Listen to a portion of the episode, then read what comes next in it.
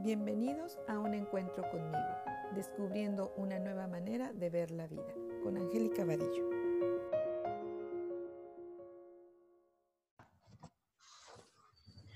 Hola a todos, bienvenidos a un nuevo episodio de Un encuentro conmigo, descubriendo una nueva manera de ver la vida.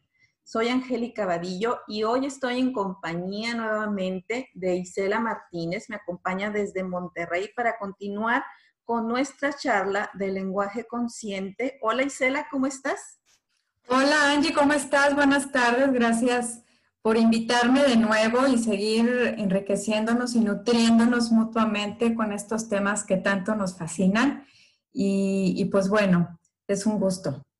Gracias, gracias por acompañarnos. Ya se nos está haciendo más frecuente estas, estas pláticas entre, entre nosotras y, eso me, encanta porque estamos como ampliando mucho más toda la información y vamos a seguir hablando de la comunicación consciente o del lenguaje consciente, pero ahora desde otro enfoque. Hay otro tema muy bonito que mencionamos en el episodio anterior, que son las cajas. Y yo digo que es otra manera de ver nuestras relaciones, otra manera, otro enfoque de, poderlo ver y entender por qué muchas veces eh, tenemos conflictos con algunas personas en nuestra vida diaria y a veces no sabemos el por qué o el para qué están sucediendo, ¿no? Y simplemente es darle otra visión, otro enfoque y creo que todo, todo cambia ¿Cómo ves, Isela, esto? Sí, es, eh, coincido contigo totalmente. Este tema me encanta, me fascina y aquí quiero abrir un pequeñito paréntesis. Todo esto que vamos a, ver el día de hoy, pues está basado en el trabajo del Arringer Institute. Grandioso y estupendo trabajo eh, que, nos, que nos presentan. Y, y es importantísimo porque, como tú dices, es otro enfoque de ver cómo nos estamos relacionando con los demás y es una oportunidad de vernos a nosotros mismos porque estamos tan perdidos en, nuestras, o más bien tan ciegos en nuestra postura, en nuestras interpretaciones, que no vemos más allá este, de, como comúnmente decimos, de nuestras narices. Y casi, casi literalmente así es. Entonces, es un tema muy importante y muy bonito. Me encanta, me encanta este trabajo. Sí, la verdad que, es tan sencillo como lo exponen, que, en la sencillez pues está la, la, la, la complicación, ¿no? Nos ponemos, nos complicamos mucho la vida queriendo entender por qué están sucediendo las cosas y a veces es tan fácil. Y pues como dices tú, no todo este es el camino del autoconocimiento, todo esto nos lleva a seguir aprendiendo de nosotros mismos y seguir entendiendo que todo lo que vemos tiene que ver con nosotros. Siempre queremos ver las soluciones fuera, queremos que otros nos digan cómo hacer las cosas, que nos den las soluciones, pero al final todo está en nosotros y eso es lo más maravilloso de, todo este trabajo, que nomás necesitamos voltearnos a ver.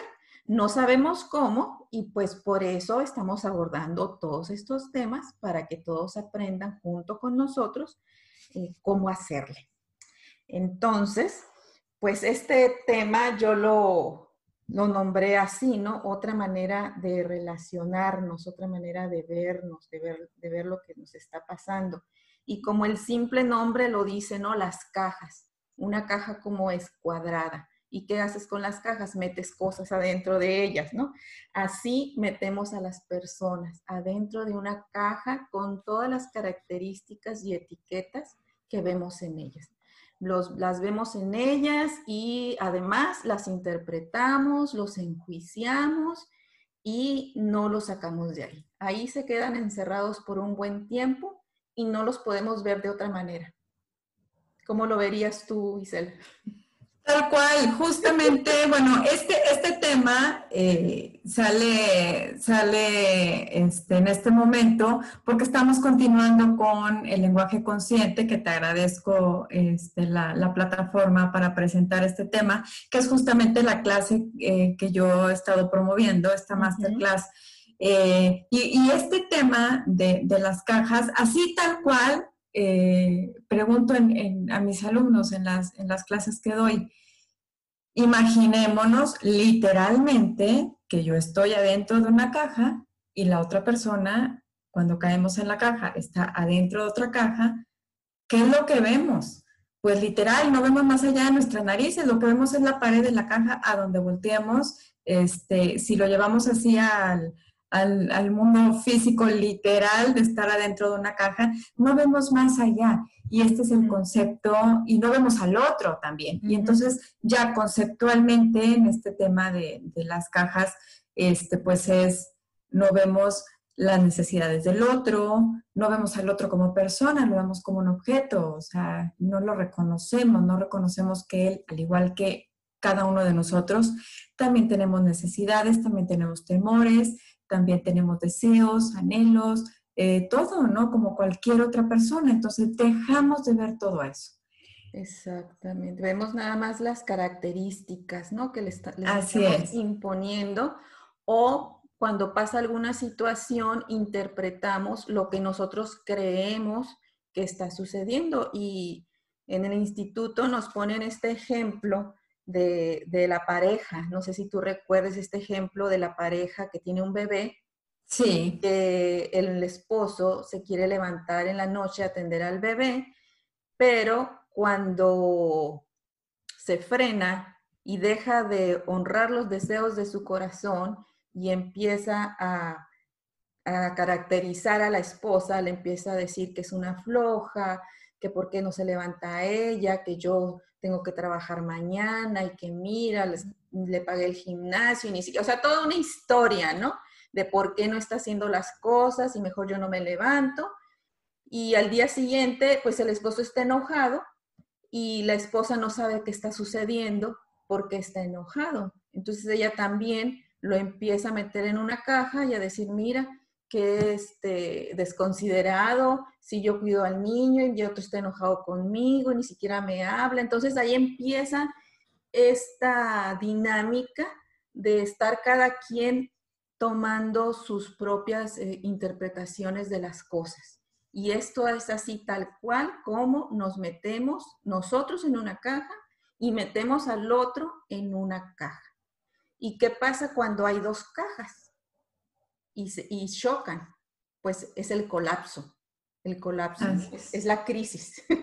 Así es, la crisis, exactamente. Exactamente, entonces ahí está la, la autotraición de no haber hecho caso a los deseos auténticos de haber querido ayudar a, a, mi esposa o a la persona que yo quería ayudar. Y esto me hace autotraicionarme. Y cuando yo me traiciono, empiezo pues a justificarme por qué estoy actuando de tal o de otra, de tal o cual manera, ¿no? Así es. Así, es. Para ponerlo, si te parece, Angie, este, de, manera eh, para, para quienes nos están escuchando, eh, así como los, los, pasitos, ¿no? De, cómo, cómo se van, cómo pasamos de un estado a otro, porque todo esto, por supuesto, que pasa de forma inconsciente. No nos damos cuenta. Entonces, siempre que, que hablemos de autoconocimiento, cualquier tema de los que tratamos, el observador interno es el, el, invitado número uno. Siempre, aquí sí uso el absoluto siempre. Eh, porque sí se requiere nuestra presencia, nuestro observador interno, estar desde nuestro ser. Eh, en todo trabajo interior esto es necesario siempre. Entonces es el invitado de honor, este, siempre el, observador interno. Entonces, eh, pues bueno, para, para, recapitular un poquito lo que nos comentabas, pues todo esto de cómo, cómo sucede este proceso de entrar en la caja, ¿Cómo sabemos que, que entré en una caja? ¿Qué es eso? ¿Cómo pasa? Pues bueno, como decías tú muy bien, primero, o sea, lo primerito, primerito es cuando no honras tu deseo inicial, ¿no? Como tú decías, el ejemplo de este, del señor, que en la noche el bebé empieza a llorar, su primer deseo, su primer impulso es levantarse a ver qué tiene el niño y cómo puede ayudar. Pero luego empieza a racionalizarlo y dice, pues no, que se levante mi esposa, porque pues la que se hace cargo de la casa es ella. y quien sale a trabajar todos los días soy yo, pues que vaya ella. Entonces viene aquí lo que tú comentabas, la autotraición. Con esa, esa pequeña racionalización que hizo de, de, lo que él quería hacer y luego se frenó, esa ya traicionó su, su, su deseo inicial. ¿Y qué pasa cuando caemos en la autotraición? Lo que bien comentabas también, empezamos a justificar nuestro comportamiento. Entonces aquí es donde vienen todas estas historias que refuerzan la postura que tomamos, ¿no? Pues claro, es que tengo toda la razón, o sea, mi esposa es una floja, si yo le pago el gimnasio, si yo le doy todo y todavía espera que sea yo el que me levante, pues, ¿cómo es eso, no? Entonces empezamos a contarnos todo, y, toda una historia y nos la creemos, que es lo peor del caso, eh, para justificar el tengo toda la razón del por qué este, no, no honra ese deseo. Ni siquiera lo vemos como un, como un deseo este, de, hacer algo, ¿no? Eh, simplemente eh, ahí nos empezamos a armar toda una justificación. Entonces, cuando justificamos nuestro comportamiento, inmediatamente empezamos a culpabilizar al otro. No, mm. pues claro, este, es que mi esposa es una floja y yo eh, que, hago todo por esta familia y me levanto súper temprano para ir al trabajo y a veces hasta me quedo bien tarde a trabajar para darle todo lo que se merece a la familia. Entonces, cuando empezamos aquí, eh, las, las, las, cualidades de nosotros las exaltamos y, y, también hacemos más grandes los defectos del otro o no reconocemos sus cualidades o las minimizamos. Entonces, yo soy el que hace todo por esta familia y me levanto temprano y eh, exalta sus, sus virtudes y a la esposa eh, engrandece los defectos que pudiera tener, pues es una floja, una irresponsable, ella es la responsable de la casa, de los hijos, cómo espera que sea yo. Entonces, eh, todo esto nos empieza a nublar nuestra visión. Y, es la forma en la que entramos en la caja. Dejamos de ver a la otra persona como persona y la vemos eh, como un objeto, pero no, no somos capaces de reconocer que la otra persona, oye, pues también digo, puede estar cansada la esposa, ¿no? O sea, el hacerte cargo de, siguiendo este ejemplo, ¿no? El hacerte cargo de la casa todo el día, de los hijos. Y, y, por ejemplo, la situación de ahora, ¿no? La modalidad de estudio en casa, hasta de las clases de los hijos, oye, pues creo que también se cansa la esposa, ¿no? Entonces, dejamos de ver sus necesidades, dejamos de ver este, sus, sus deseos, sus sueños, sus miedos, eh, todo, dejamos de ver eso y, empezamos a exigir, o sea, tiene que responder, tiene que cumplir con algo y me tiene que cumplir a mí en esto, me tiene que entregar esto. Entonces, este, nos volvemos muy ciegos y empezamos mm, como que ponemos una barrera y pues eh, definitivamente eh, nosotros somos nosotros mismos al estar en la caja con respecto a la otra persona, eh, pues nos empezamos a aislar, empezamos a poner esta barrera y nosotros somos los que provocamos que la otra persona también entre en una caja con respecto a nosotros y también se aísle. Entonces es como una reacción en cadena, ¿no? O sea, yo, yo, yo provoco eso, pero no me doy cuenta. Y, y, eso es lo, por eso mencionaba hace unos momentos que el observador interno es el invitado de honor, siempre, o sea, siempre el, el autoobservarnos, el darnos cuenta de, es indispensable para, para este trabajo de autoconocimiento. Sí, pero fíjate que, que, ahorita que dices eso, sabemos que la observación pues es básica, ¿no? En coaching y para, mucho, para el autoconocimiento pero a veces se nos olvida, o sea, se nos puede olvidar cuando estamos metidos en un drama o en una situación como esta, que, es una situación cotidiana que a la vez a lo mejor ni cuenta te das, y olvidas, olvidas eso de observar. Entonces, eh, simplemente reaccionas, reaccionas y, y te dejas llevar. Por eso se me hizo tan interesante tocar hoy este tema porque se une a todo lo que estábamos viendo de la comunicación no violenta, ¿no? Que, la comunicación violenta te invita, como tú lo has repetido muchas veces, que veas a las otras personas desde el corazón, ¿no? Que los veas como lo que son, como seres humanos, como personas que también están viviendo situaciones y que a veces no las tomamos en cuenta. Pero cuando te metes en, estas situaciones de las cajas, eh, se te olvida que, que, eso sucede. Entonces, cuando escuchas de este tema, dices, ah, pues sí, o sea, tan sencillo como observar a una persona que está teniendo una discusión con alguien más, pues ahí está. Es un ejemplo de las cajas, ¿no? Que cada quien está desde su trinchera, ahora sí que desde la guerra, eh, justificándose, culpando al otro, eh, enojando y haciendo todo más grande de lo que realmente es. Así es, como bien lo dices, entramos en guerra y eh, bueno, ¿cómo, ¿cómo podemos darnos cuenta que caímos en la caja? Porque todo esto así explicado en el ejemplo del papá que no se quiere levantar, bueno, que se quería levantar y no se levantó y de los esposos, pues sí, se oye muy, muy fácil y muy padre, pero cuando estamos en la vida cotidiana, eh, en cualquier ámbito, el que sea, eh, puede ser de trabajo, eh, es muy fácil que no, que no podamos distinguir quizá, ¿no? Este tipo de cosas. Sobre todo también, bueno, creo que pasa mucho en, ámbitos profesionales, de, laborales, donde entra esta conversación de por qué voy a hacer algo por el otro si el que tiene que brillar soy yo, si es mi trabajo, yo defiendo mi área, pero por qué voy a hacer algo por la otra área.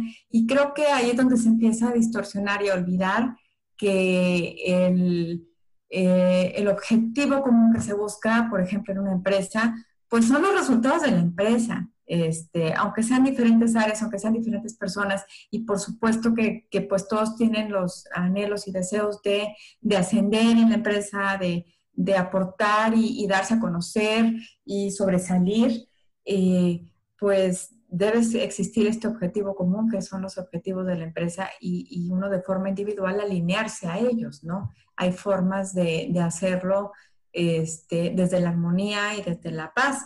Pero entonces, pues bueno, cuando no podemos ver cómo sé que si caí en la caja o si no caí, pues bueno, algunas señales es cuando empezamos a culpar a los demás, a justificar nuestro comportamiento, a criticar a los otros, a sentirnos frustrados y a tener este enojo constante con una situación o con una persona. Cuando eh, observamos esos, eh, esos, este, esas características, pues es que estamos en la caja, ¿no? Y, aquí pues es importante la, autoobservación y como bien decías, humanizar a las personas. Si ya este, estoy en, en esta disposición de observarme y a ver, estoy nada más quejándome, estoy justificando mi comportamiento, estoy este, frustrado constantemente, enojado constantemente, pues creo que estoy en la caja, ¿no? A lo mejor con respecto a una persona o más personas o toda una área de la empresa o qué sé yo, ¿no? Es todo. la prima de una amiga me platicó. creo que es muy común, más común de lo, de lo que queremos, es muy común que sucedan este tipo de cosas. Entonces aquí, pues, humanizar a las personas, ver, ver que, este, pues, también tienen necesidades, ver que también tienen temores, eh, también tienen anhelos, eh, ver, incluso vernos cómo nosotros hemos contribuido en el malestar de otra persona. Porque a lo mejor no nos damos cuenta que yo con mi actitud desde la caja y, no viendo que, que el problema está en mí, yo creyendo, eh, viendo, vemos, cuando estamos en la caja, vemos a los demás como una amenaza. O sea, me quieren eh, hacer daño, me, le echan tierra a mi trabajo o este, me ponen las piedritas en el camino, me, me, me, me. O sea, los vemos como amenaza a los demás. Entonces, eh, eso nos predisponemos a tener un cierto tipo de comportamiento o actitudes hacia los demás que a lo mejor pueden ser agresivos y no nos damos cuenta. O sí nos damos cuenta, pero lo justificamos. pues es que tengo, tengo toda la razón de, de ser un, este, de, de, esta manera o comportarme de esta manera porque mira lo que me hacen todos. Sí, sí, y eso es lo que te iba a decir ahorita, ¿no? Cuando dijiste me hacen, me dicen. Entonces, esta es una manera de justificarte, de justificarte lo que estás siendo y haciendo y, te estás metiendo tú también en una caja para, pues, como librarte, ¿no? De, de, esa culpa o de eso que estás viendo, creyendo que está fuera de ti. Pero en realidad es una oportunidad, digo, si lo estás viendo y lo estás observando, es una oportunidad para que trabajes en ti, ya sea que te vayas y te hagas una sesión o te leas un libro o busques ayuda para ver qué está pasando contigo. Porque si te quedas en esa conversación, y créeme que lo he visto en muchas sesiones, cuando te quedas en esa conversación, estás en una conversación de total de ego. De ego, de culpa, de miedo, de toda esa conversación de que yo me creo lo que soy. Entonces de ahí nadie me saca. Entonces esta, esta manera de verlo a través de las cajas es para que tú te observes, para que te des cuenta. Igual no te va a dar la solución eh, esto, pero sí te va a ampliar tu visión y te va a permitir buscar otra manera de ver las cosas. Y, hay cuatro justificaciones que utilizamos muy frecuentemente, que les llamamos pues cuatro cajas, ¿no? Que nos metemos en cuatro cajas. No sé si nos las quieras mencionar, Isela. Sí, claro. Em, una de las cajas es soy mejor que otros. Otra es merezco más que otros. La tercera es las personas deben verme como. Y la cuarta es soy peor que otros. Cuando estamos en la caja de soy mejor que otros, pues nos vemos frente a otros como si fuéramos superiores, ¿no? Con este sentimiento de superioridad, de importancia. Entonces empezamos a ser impacientes quizá con los demás, indiferentes, este, porque veo a los demás de forma eh, que son incapaces, que son inferiores a mí, como incorrectos. Entonces todo el tiempo estoy ante esta necesidad de estar corrigiendo a los demás, este, porque de alguna forma sentimos que nosotros estamos en lo correcto, porque este, somos superiores, o así nos sentimos, nos sentimos como superiores, entonces nosotros estamos en lo correcto y el otro es el que, el que, ahora sí, dicho muy coloquialmente, pues no da el kilo, ¿verdad?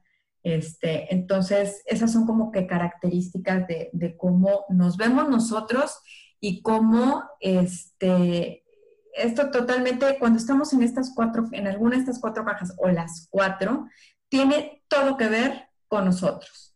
Tanto este, cómo, cómo eh, nos vemos nosotros mismos y cómo nos percibimos nosotros ante los demás. Entonces, en esta primera de soy mejor que otros, pues me percibo superior a otros. Y luego cuando estamos en la segunda caja, merezco más que otros, pues esta eh, puede ir muy de la mano de, la anterior que dijimos, soy mejor que otros, em, porque pues es lógico que, sintamos que merecemos más porque somos superiores, ¿no? Eh, entonces, aquí podemos llegar a sentirnos como víctimas o como no reconocidos o como resentidos porque eh, vemos que no nos están dando lo que merecemos y nos ponemos en una postura de exigir a los demás que nos den lo que nosotros creemos que merecemos. Entonces, eh, podemos empezar a comportarnos con los demás, eh, pues como a maltratarlos, a exigirles y, y vemos justificado ese comportamiento. Entonces, continuamos con la tercera caja, que son las personas deben verme cómo. En esta caja, pues bueno, partimos de la preocupación de, que, de lo que los demás piensan de nosotros. Entonces, siempre estamos, eh, ¿qué, van a decir de mí? ¿Cómo me ven? Y, y, las personas deben verme como, después del cómo, es lo que sea, pero este, el que todo resuelve, el que siempre es puntual, el que es súper ordenado, el, el que todo el mundo para que este, le diga qué hacer, la característica que le quieran poner, eh, cualquier cosa y, hacemos lo que sea necesario inconscientemente para seguir sosteniendo ese personaje, deben, deben verme como, pues entonces estamos preocupados por lo que piensan los demás y la forma en la que aparecemos frente a los demás, pues es eh, a lo mejor este, más suaves, no somos tan directos, eh, dejamos de poner límites, dejamos de pedir, porque entonces, por ejemplo, si pongo límites, eh, ya no me van a ver como el más buena onda. o si dejo de ser suave y soy más exigente, pues me van a dejar de ver como también el, buena onda, como el, el, más empático de todos. Entonces, este, pues nos empezamos a comportar de cierta forma para encajar en esa, en esa, en esa caja, ¿no? y todo el tiempo nos sentimos observados y, creemos que los demás nos están observando y enjuiciando cuando eh, quien tiene esa observación y quien tiene esos juicios somos nosotros mismos, pero no lo vemos. Sí, fíjate que parece a simple vista que fuera nada más eso, ¿no? Que cómo me ven los demás y justificar mi imagen, etcétera. Pero creo que si alguno se identifica con esta caja, tendría que indagar un poco más porque detrás de todo esto creo que hay muchas creencias que pueden estar eh, funcionando dentro de nosotros y no nos damos cuenta, ¿no? Para justificar eh, lo que hacemos. Pero son creencias como de no sentirme suficiente, de no sentirme valorado, de no, este, de no sentirme importante, entonces, ojo si alguien se identifica con esta, con esta caja, ¿no? Sí, tienes toda la razón, toda la razón con esto, trae mucho más de fondo. Sí, eh, luego, ajá, perdón. Sí, y la siguiente caja que es soy peor que los otros, que sería como, pues lo contrario, eh, es como estar en la, en la silla de la víctima, ¿no? Yo soy el pobrecito, a mí todo me pasa, todos pasan por arriba de mí, eh, nadie me hace caso, o sea, todas esas justificaciones que podemos usar para no estar haciendo las cosas, tal vez. Exactamente. Nos achicamos, eh, por algún motivo nos sentimos inferiores, este, entonces nos achicamos, este, eh, no somos directos en, las peticiones que hacemos y al final acabamos resentidos. Y como tú dices, no tomamos las riendas de nuestra vida. Exacto. Al, estar, al estar en esta caja. Entonces, pues al final son eso, justificaciones Exacto. De, cómo estamos funcionando ante la vida. Por eso les decía, o sea, no les va a dar la solución. Este tema no les va a decir qué hacer, pero sí les va a dar un panorama más amplio por dónde irse, ¿no? O qué podríamos trabajar, qué podemos hacer para movernos de, esta caja de justificaciones y movernos a la caja de salirnos de la caja humanizándonos a los demás y humanizándonos a nosotros mismos. Y, esto es permitirnos vernos de frente a, lo que somos, ¿no? A las personas. Vernos lo que somos a través de los demás sin estar eh, justificando o criticando o culpando de lo que nos sucede a los otros y hacernos responsables de lo que realmente somos, ¿no? de, lo, que estamos haciendo. Así es. Eh, pues sí, es como bien lo dices, eh, al humanizar a las otras personas, también nos humanizamos a nosotros mismos, porque luego también podemos caer en el otro extremo de de justificar a los otros y, latigarnos a nosotros, ¿no? Entonces, tampoco se trata de eso, se trata de, vernos como humanos, todos, donde todos tenemos las necesidades que tiene el otro, son tan genuinas como las mías, y los miedos que tiene el otro son tan genuinos como los míos, o los sueños del otro son tan genuinos como los míos, porque todos somos humanos. este, y, y en cualquier ámbito, el que sea, familiar, profesional, el que sea, cuando una persona es vista como persona, cuando humanizamos a alguien y lo vemos como persona, eh, la forma en la que se relaciona es más genuina, porque entonces eh, sus habilidades se potencian porque está siendo reconocida como persona.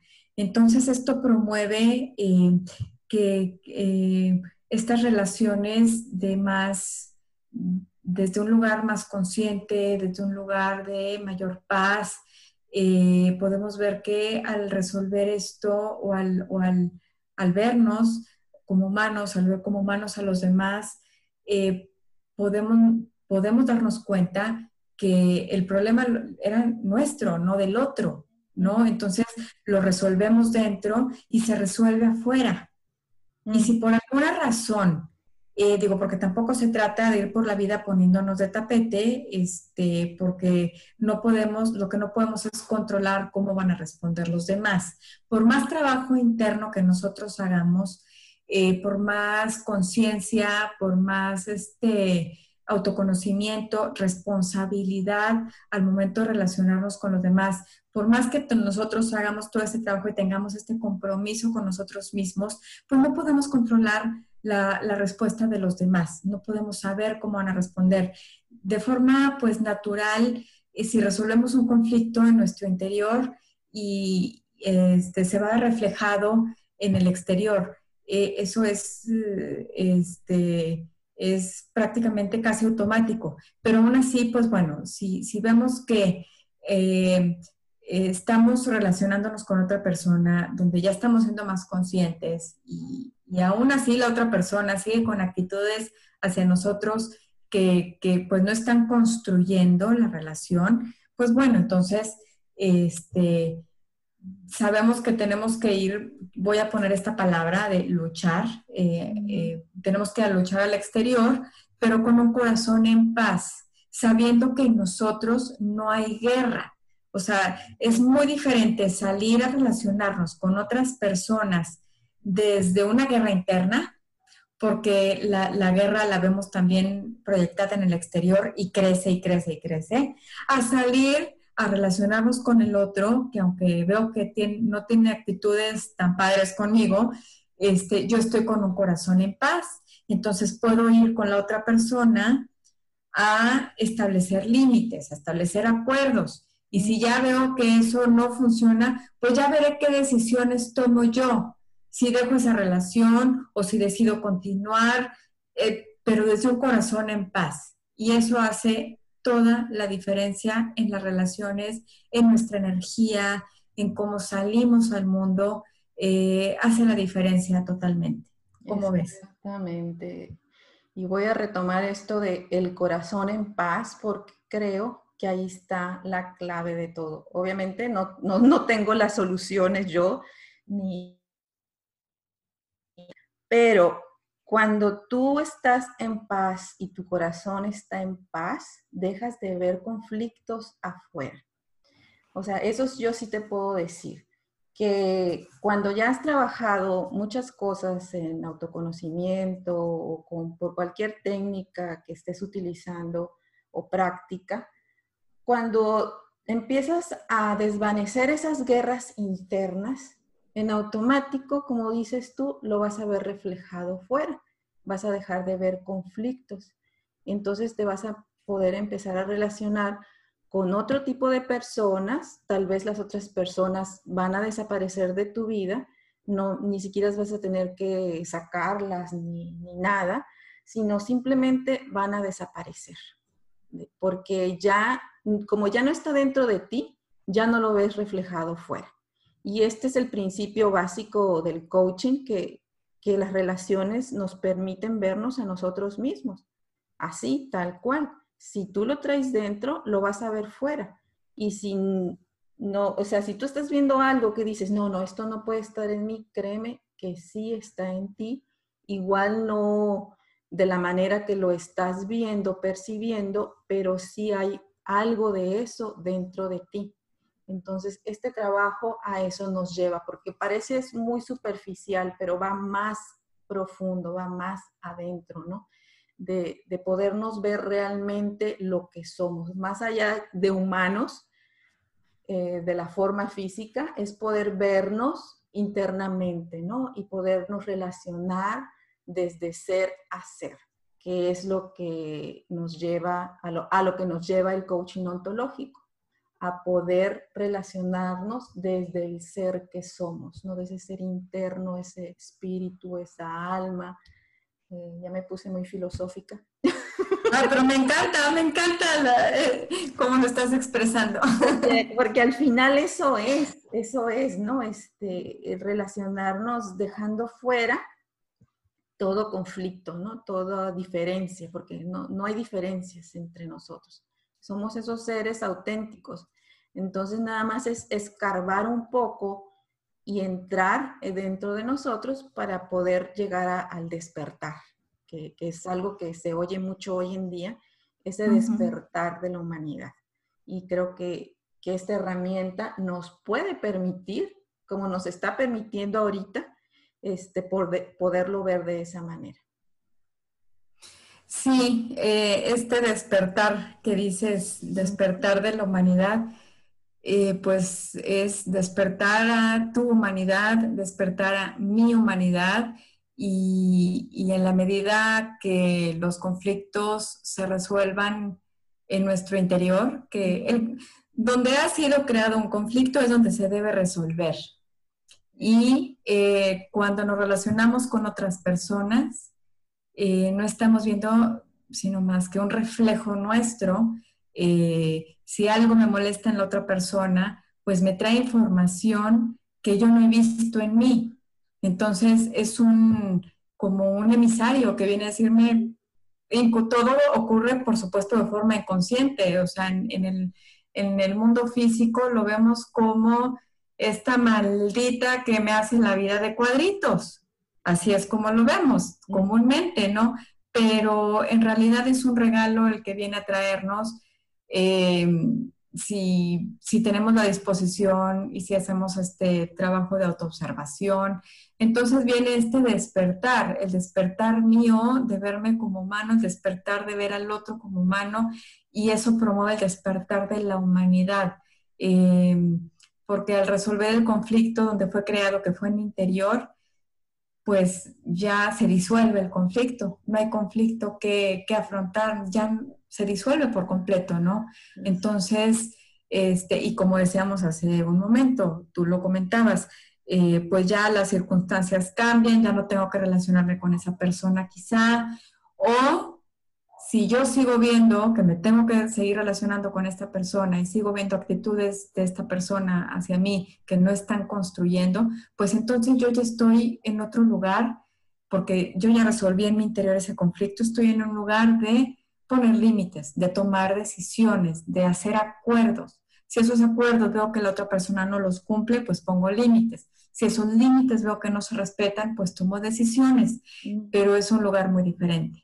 Y, el tomar una decisión o poner límites o establecer acuerdos, eh, totalmente despierto ante una relación que estoy teniendo, eh, pues eso es el despertar también, es parte del despertar. Qué lindo, qué lindo todo este, este trabajo y si quieren aprender más, yo los invito a que tomen la clase de Isela, que creo que está buenísima.